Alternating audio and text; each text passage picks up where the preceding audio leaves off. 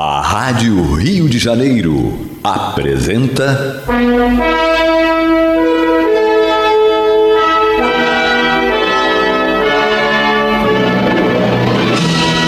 Caminho do Senhor. De estudos sobre a Bíblia Sagrada com revelações inéditas a respeito de muitos ensinamentos do Cristo de Deus, ainda não perfeitamente divulgados nem compreendidos. Um programa dedicado a todos os que amam o Senhor Jesus. Criação de Acácio Fernandes Moreira e Gastão Veríssimo Brandão.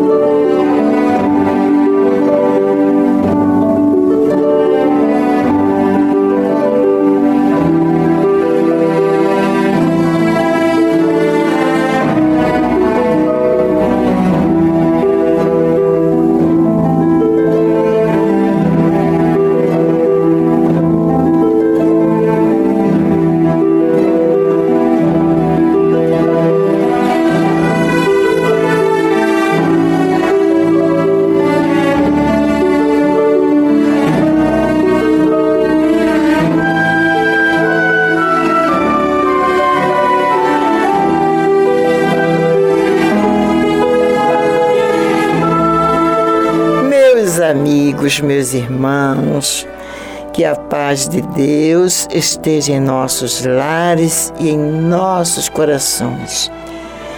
E com este prefixo, já bem conhecido de todos vocês, está entrando no ar pelas ondas amigas da nossa Rádio Rio de Janeiro, a emissora da Fraternidade, o programa Caminho do Senhor uma onda de paz no ar.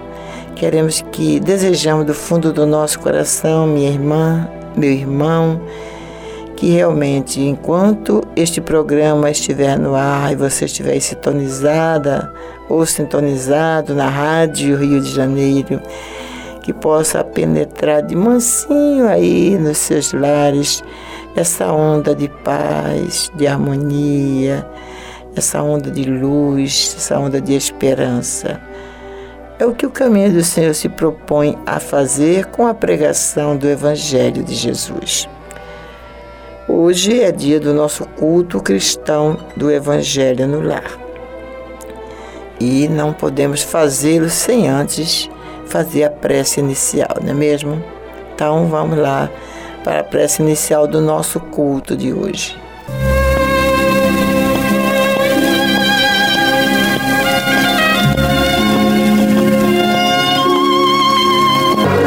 Senhor Jesus, bom e amado Mestre. Aqui estamos nós reunidos em Teu sacrossanto nome para mais um culto cristão do Teu Evangelho e nosso lar. Aqui estamos nós, Senhor Jesus, com o propósito de buscar na noite de hoje o alimento para as nossas almas Tu disseste no teu evangelho: dai a César o que é de César e a Deus o que é de Deus.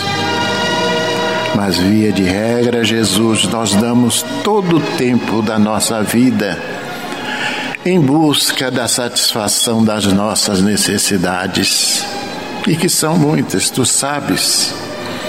Mas é necessário, Senhor, que tiremos pelo menos uma horinha por semana para dar a Deus o que é de Deus, ou por outra, para dar a nós mesmos, porque nós estamos buscando, Senhor, o alimento para as nossas almas, não é? o equilíbrio para o nosso espírito.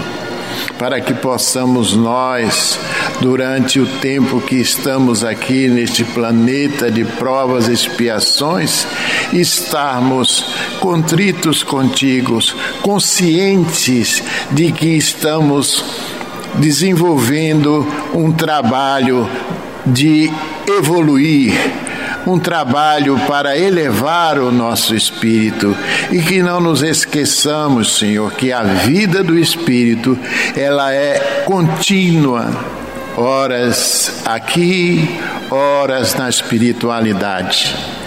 Que nesta noite esses amigos espirituais que nos assistem possam fazer uma limpeza espiritual em cada um de nós, em nosso ambiente, que eles possam colocar nesta água que está sobre a nossa mesa o remédio necessário aos nossos males, físicos ou psíquicos e que em teu nome, em nome desses falangeiros do bem que nos assistem, acima de tudo e de todos, em nome de Deus, pedimos permissão para considerar iniciado o nosso culto cristão do Evangelho do Lar da noite de hoje e que assim seja.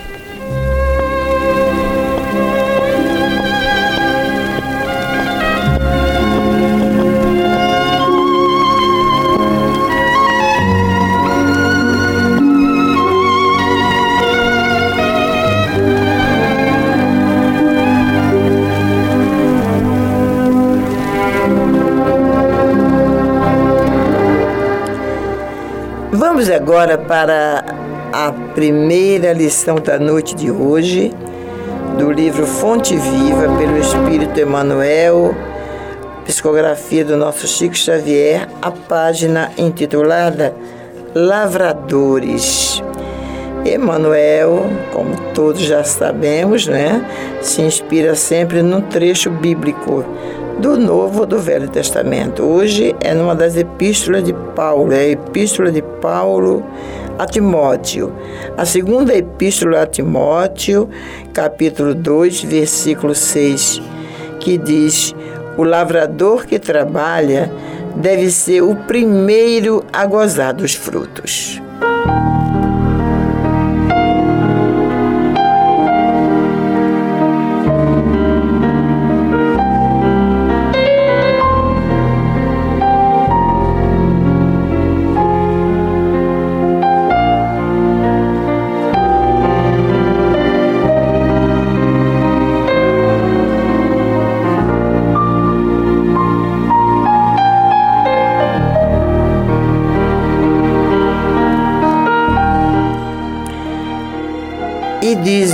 O seguinte: há lavradores de toda classe.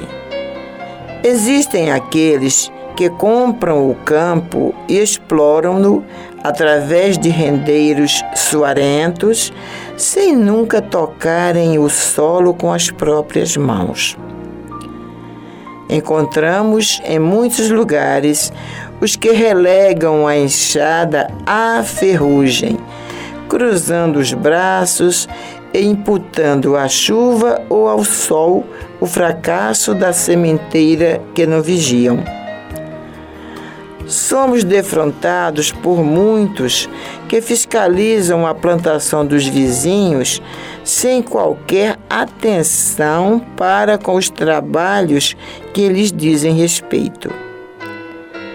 Temos diversos que falam despropositadamente com referência a inutilidades mil, enquanto vermes destruidores aniquilam as flores frágeis.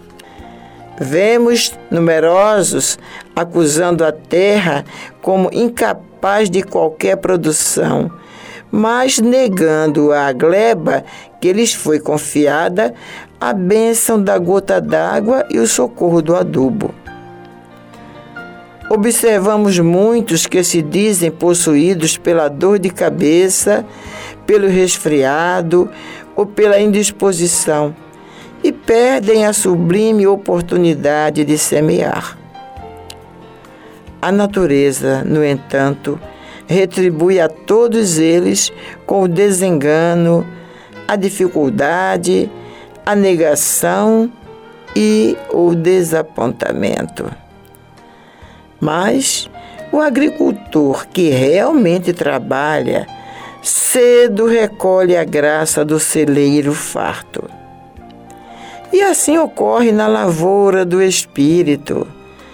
Ninguém logrará o resultado excelente sem esforçar-se, conferindo à obra do bem o melhor de si mesmo. Paulo de Tarso, escrevendo numa época de senhores e escravos, de superficialidade e favoritismo, não nos diz que o semeador distinguido por César, o mais endieirado, seria o legítimo detentor da colheita. Mas asseverou com indiscutível acerto que o lavrador dedicado às próprias obrigações será o primeiro a beneficiar-se com as vantagens do fruto.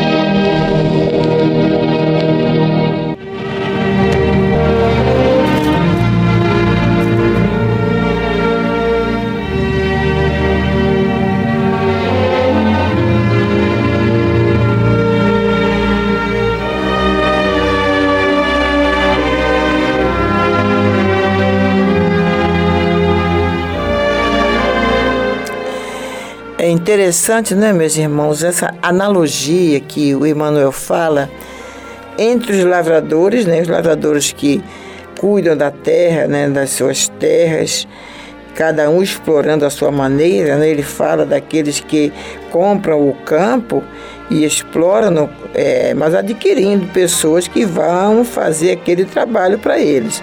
Eles nunca tocarem o solo com as próprias mãos, mas é, arrendou pessoas para fazer, contratou rendeiros para fazer aquilo, né?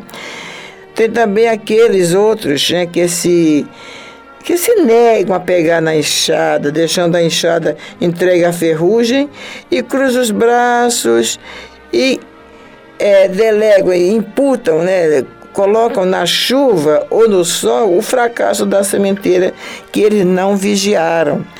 Então, compraram aquela, aquele campo, procuraram, fizeram o que tinha, acharam só aquilo que tinha que fazer, né, plantar semente, e cruzaram os braços. Né, deixando a enxada lá para lá, coitada da enxada, nunca viu, nunca foi usada, né? Então depois, como não tem sucesso, aí a culpa é porque a chuva não veio ou o sol foi forte demais, né? Então eles não se acham é, fracassados, né? Sempre tem alguém é, para responsabilizar ou a própria natureza. A própria natureza é responsável.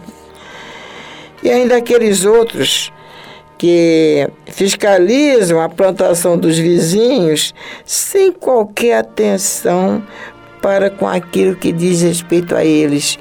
É, fiscaliza se o campo do vizinho está é, está bonito, se o trigo está crescendo, a semente está dando frutos. sem dar a mínima atenção a, ao trabalho que diz respeito a eles. Estão muito mais preocupados com o trabalho do vizinho, não é? E ainda diversos que falam despropositadamente com referência a mil inutilidades, enquanto os verbos destruidores aniquilam os seus campos, né, as suas flores frágeis. Frágeis por quê? Porque eles estão, é, em vez de cuidar do seu campo, né, daquilo que, do seu trabalho, daquilo que ele compete fazer, ele simplesmente fica é, falando, é, dando, é, falando de coisas que não têm o mínimo interesse, coisas inúteis. Aí os vermes, né, destruidores, vão tomando conta do seu campo e aniquilando aquelas flores que já são frágeis, né? Que estão frágeis porque não estão sendo cuidadas. E diz Emmanuel ainda que existem outros numerosos acusando a terra como incapaz de qualquer produção, mas negando a gleba que lhes foi confiada a bênção da gota d'água e socorro do adubo. Quer dizer, a terra é, não serve, é inútil, é incapaz de produzir. Agora, aquela pessoa, aquelas pessoas lá, ele está se referindo a numerosos, né? Aquelas pessoas nunca se preocuparam em jogar na sua gleba, na sua, no seu campo, uma gota d'água ou o socorro do adubo. Nunca se preocupou com isso. Entregou a, a terra, entregou o campo que que é o seu campo de trabalho, né? A natureza. Bom, tá aí, tá aí, eu já botei, joguei lá uma semente e agora ela que se vire, né? A terra que se vire para produzir sem a ajuda da água, da gota d'água, como diz Emmanuel, ou de um adubo, né? E continua ele falando. E ainda observamos muitos que se dizem possuídos pela dor de cabeça, pelo resfriado ou pela indisposição e perdem a sublime oportunidade de semear. Isto é, alegarmos é, estarmos com dor de cabeça, ou resfriados, ou indisposição, e nos recolhermos, né? ficarmos na nossa zona de conforto, esperando a dor sumir, o resfriado ir embora, e a indisposição também. Uma indisposição todos nós temos, quase que diariamente, quase que diariamente. O desânimo também.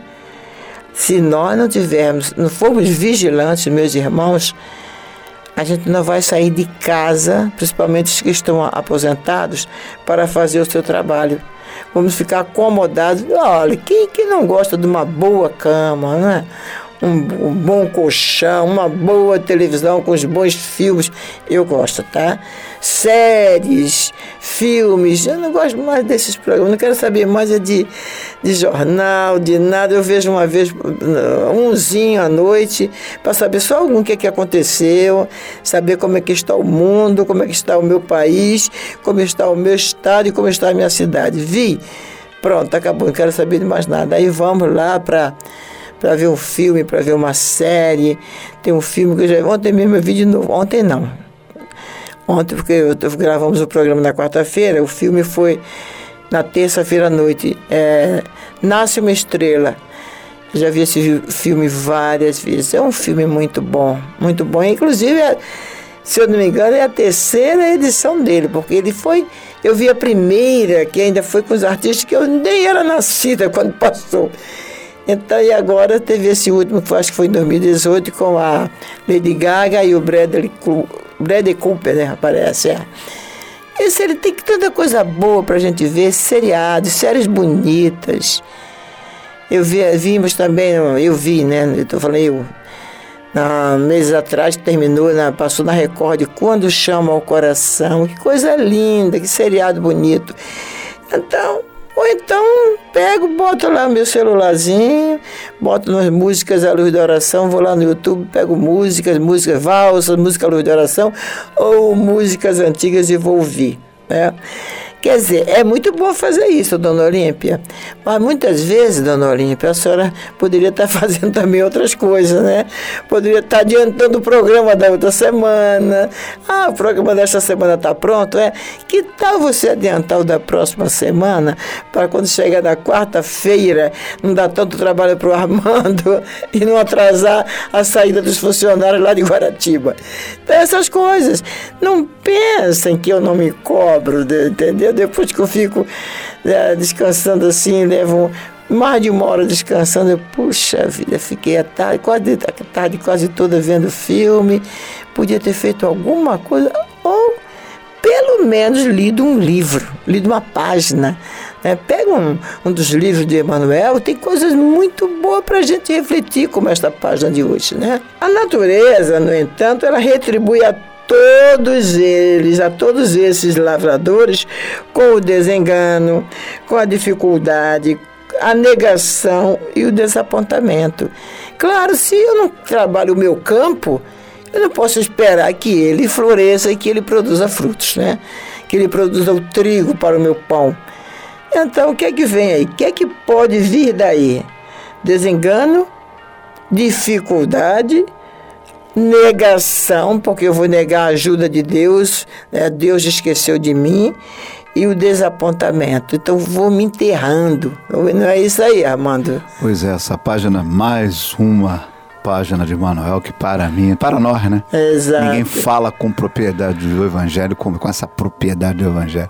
Fitando aqui, você já falou tudo, né? Quando ele estava vendo a parte aqui que ele diz, e assim ocorre na lavoura do Espírito. É, não cheguei lá não. Eu sei que você não chegou, vai chegar, mas você está quase chegando? Não, você chegou, é. é então tá, então o que, que eu entendi assim? Que nós estamos nessa lavoura sim, a partir daquele ponto de partida lá, criados puros, simples, sem conhecimento. Quis Deus, instituiu Deus um mecanismo, uma forma de evolução. Qual?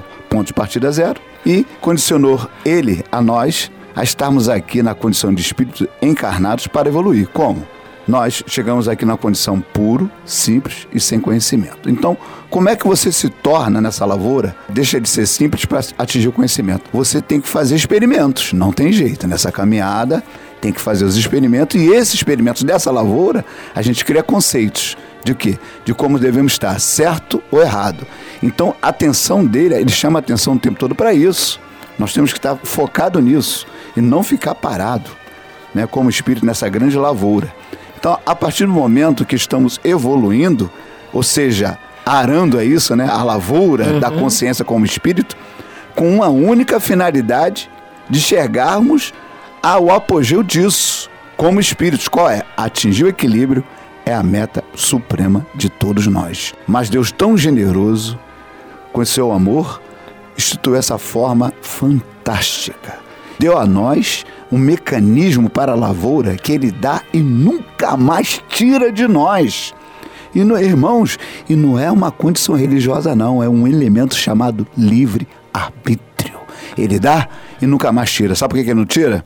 Porque ele sabe que nós vamos fazer uma caminhada, experimentos, criando os conceitos, para aquela simplicidade que tínhamos lá do ponto de partida e puros, e nos tornamos depois errados. Agora eu tenho conhecimento, mas não estou puro, mas quero ficar puro. Olha essa lavoura fantástica que a gente está trabalhando em nós, nesse universo que somos consciências espirituais ocupando esse universo. Não é só no planeta Terra, não. É em todo o cosmos. Emmanuel, só ele, né? É, é, eu digo que ele, ele é quase o, vamos dizer, o Emanuel é quem faz os programas, é a primeira parte dos programas do Caminho do Senhor, né? Sempre a gente pega uma página dele, né? Se bem que ultimamente temos lido aos domingos, em algum lugar no futuro, pelo Espírito Eros, né? Psicografado pelo Divaldo. É isso aí, Armando, muito bom. Olha, gente, eu tô... hoje o Armando ficou como sendo meu, com meu colega de trabalho, domingo Mas isso e hoje. tudo é porque a escola aqui, a lavoura aqui é boa, né, irmã? É. Caminho do Senhor. Exatamente. Essa é, é. boa. Mas eu falando no microfone, hum, hum, hum. Bem, então diz Emmanuel, completando o que o Emmanuel, o que o Emmanuel, olha, o que o Armando falou, que ninguém logrará o resultado excelente sem esforçar-se conferindo à obra do bem o melhor de si mesmo. É isso que temos que fazer, dar o melhor de nós mesmos, em prol da nossa evolução espiritual e em prol do próximo, que é o bem, como o Armando falou no programa da semana passada, é o nosso bem maior, é o próximo, aquele que está à nossa frente, né? Porque, como está lá no, no, com Jesus no Evangelho, amar a Deus sobre todas as coisas e ao próximo como a si mesmo. Mas acabou nosso tempo, nós vamos fazer um pequeno intervalo e voltamos já já.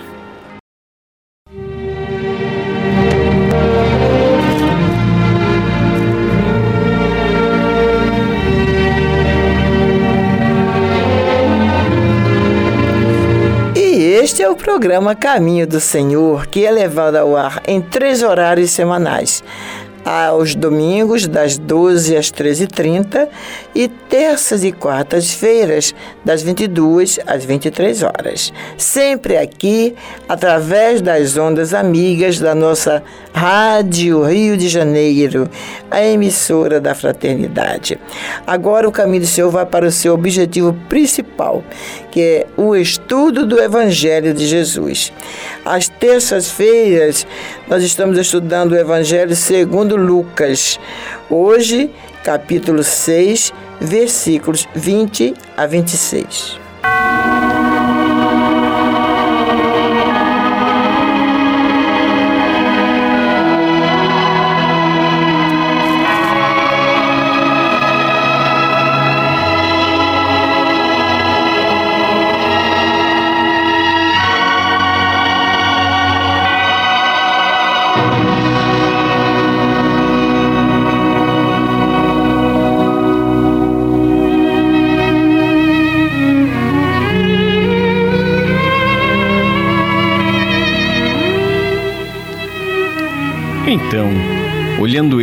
Para os seus discípulos, disse-lhes: Bem-aventurados vós, os pobres, porque vosso é o reino de Deus. Bem-aventurados vós, os que agora tendes fome, porque sereis fartos. Bem-aventurados vós, os que agora chorais, porque haveis de rir. Bem-aventurados sois quando os homens vos odiarem e quando vos expulsarem da sua companhia, vos injuriarem e rejeitarem o vosso nome como indigno, por causa do Filho do Homem. Regozijai-vos naquele dia e exultai, porque grande é o vosso galardão nos céus. Pois dessa forma procederam seus pais com os profetas. Mas ai de vós, os ricos, porque tendes a vossa consolação. Ai de vós, os que estáis agora fartos, porque vireis a ter fome. Ai de vós, os que agora rides, porque haveis de lamentar e chorar. Ai de vós, quando todos vos louvarem, porque assim procederam seus pais com os falsos profetas.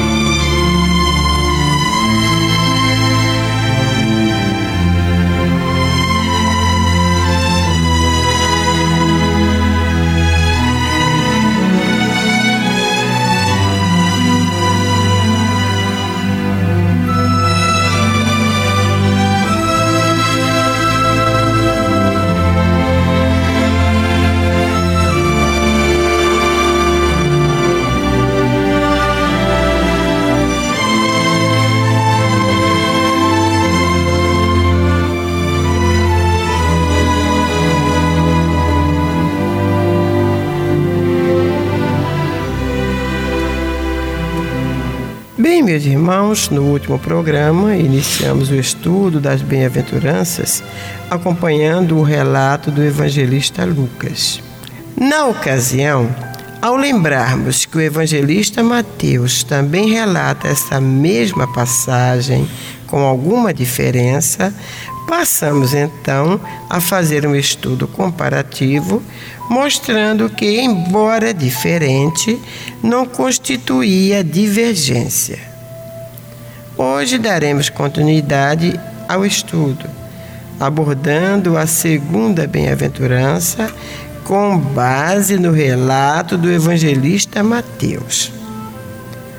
Depois de proclamar: Bem-aventurados os pobres pelo Espírito, porque deles é o reino dos céus, que já comentamos no último programa, Jesus proclama: Bem-aventurados os limpos de coração, porque verão a Deus.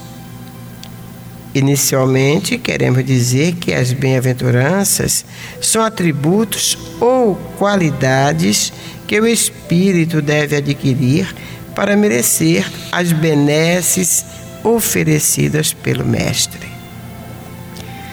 Puros de coração, portanto, são aqueles que se libertaram das impurezas do espírito. Logo, não se trata aqui de uma teoria que o homem deva crer, mas sim uma realidade que ele deve ser.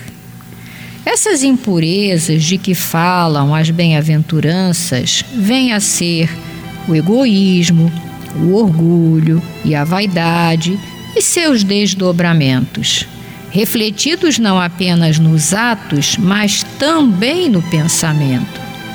Allan Kardec, estudando o assunto no Evangelho segundo o Espiritismo, nos diz que a verdadeira pureza não está só nos atos, ela também está no pensamento, porque aquele que possui o coração puro nem sequer pensa no mal. Foi o que Jesus quis dizer aos seus discípulos, nos versículos 27 e 28. Ouvistes que foi dito: Não adulterarás. Eu, porém, vos digo: qualquer que olhar para uma mulher com intenção impura no coração, já adulterou com ela. Jesus condena o pecado mesmo por pensamento, porque é um sinal de impureza. E, para melhor entendimento, Kardec desdobra o assunto levantando a seguinte questão: Pode uma pessoa sofrer as consequências de um mau pensamento que não produziu nenhum efeito? Excelente pergunta, né? Ao que ele mesmo responde dizendo: É preciso que se faça aqui uma importante distinção à medida que a alma comprometida no mau caminho avança na vida espiritual, ela se esclarece e vai se libertando pouco a pouco das suas imperfeições, de acordo com o grau de boa vontade que empregue em virtude do seu livre arbítrio. Todo mau pensamento, portanto, é uma consequência da imperfeição da alma. Porém, Segundo, o desejo que ela possui de se melhorar, até mesmo esse mau pensamento transforma-se em um motivo de progresso para essa alma, porque ela o repele com energia. E continua Kardec: não cederá à tentação de satisfazer ao mau desejo, se por acaso essa oportunidade se apresentar.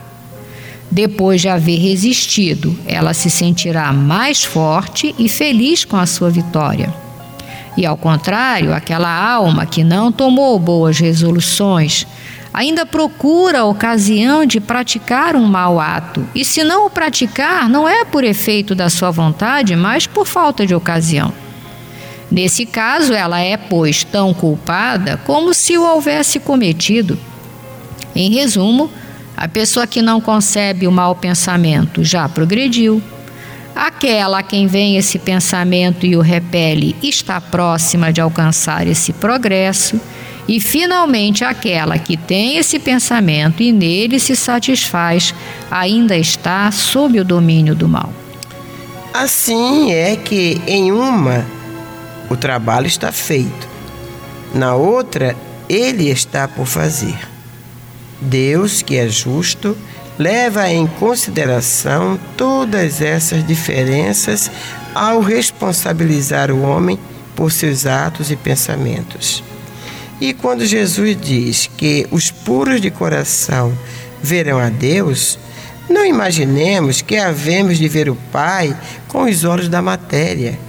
Isso porque ninguém jamais viu Deus, como está lá no Evangelho segundo João, no capítulo 1, versículo 18. Como diz Roden, ver a Deus, ver o reino de Deus, são expressões típicas que Jesus usa para designar a experiência direta da realidade eterna, o contato íntimo com ela. Outros creem em Deus, mas só o puro de coração vê a Deus. O simples crer, embora necessário como estágio preliminar, não é suficiente para a definitiva redenção do homem, que consiste na vidência ou visão de Deus. No Evangelho segundo Mateus, capítulo 13, versículos 12, 14 e 15, encontramos numa só passagem um exemplo de dois entendimentos do verbo ver. Jesus, ao responder aos discípulos a razão pela qual fala por parábolas, diz: É porque vendo não veem, e ouvindo não ouvem nem entendem. De sorte que neles se cumpre a profecia de Isaías: Ouvireis com os ouvidos e de nenhum modo entendereis. Vereis com os olhos e de nenhum modo percebereis dispensa comentário, né? O verbo ver aqui tanto aparece indicando a visão física quanto indicando a visão perceptiva. Bem, mais uma vez entendida as duas formas de empregar o verbo ver, podemos entender que enquanto o homem não ultrapassar as estritas barreiras do seu ego personal, está com os olhos vedados, separados de Deus por uma camada impermeável à luz, que é a impureza do coração. Bem-aventurados os puros de coração, porque eles verão a Deus. Por hoje é só, no próximo programa estaremos estudando outra bem-aventurança.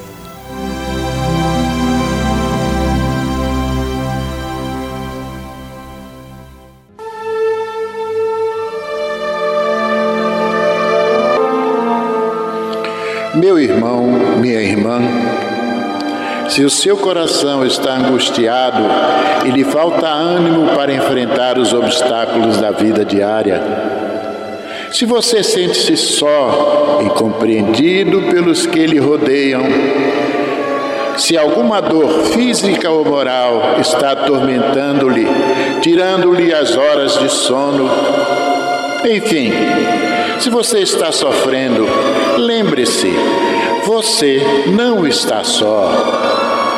O Mestre da vida nos disse: Eis que eu estarei convosco todos os dias, até a consumação dos séculos.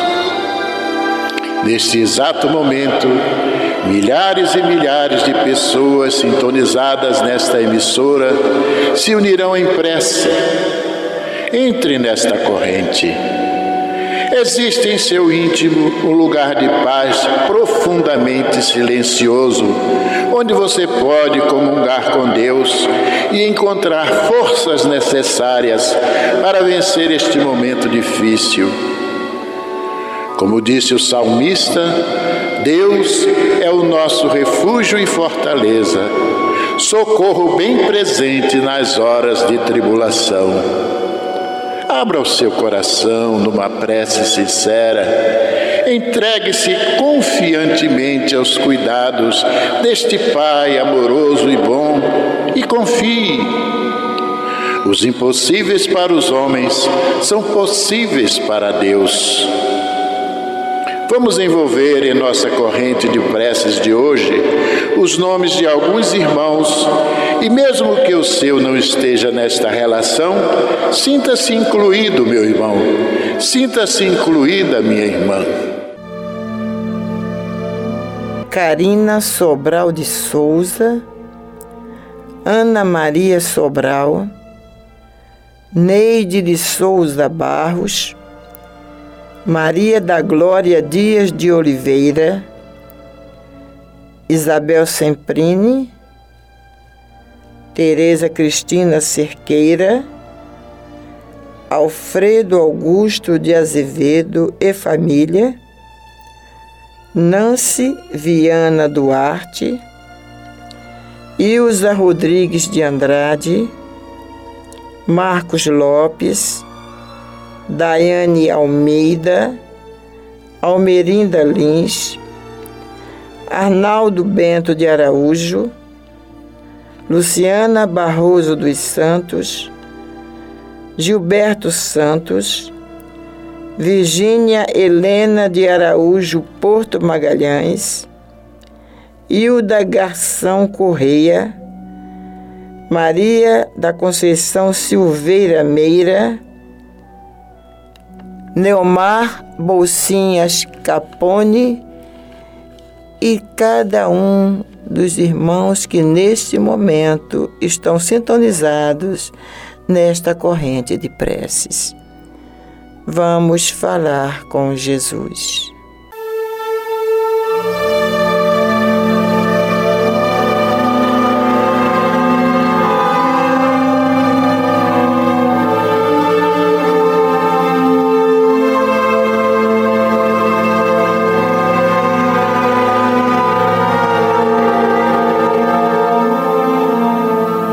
Jesus, Senhor.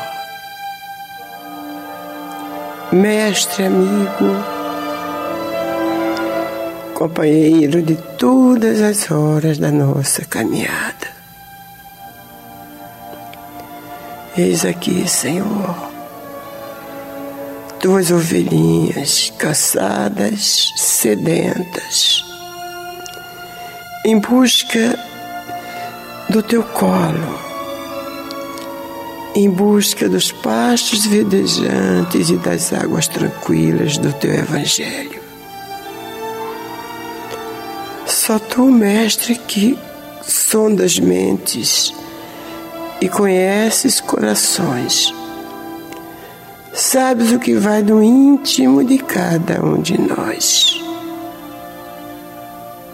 Por isso que a ti estamos vindo com as nossas dores, com as nossas angústias, com os nossos desafios. E a maneira de Paulo de Tarso, a caminho de Damasco, diante da luz infinita do teu amor. Nos ajoelhamos, Senhor, aos teus pés e te perguntamos: que queres tu que eu faça, Senhor? Diante dos desafios que temos pela frente. Que caminho seguir? Que palavras aplicar? Que atitude tomar? Não nos deixes errar, Senhor. Sabemos que o amor é o caminho certo todas as nossas decisões. Sabemos que em qualquer desafio, tudo que temos que fazer é pensar em meus passos o que faria Jesus. Ah, Senhor, segura nossas mãos e guia-nos pelo caminho certo Vê se há em nós algum caminho mau, Senhor, e muda este caminho. Dá-nos pensamentos criadores de paz, de harmonia. Dá-nos luz, discernimento. Dá-nos forças e coragem, Mestre,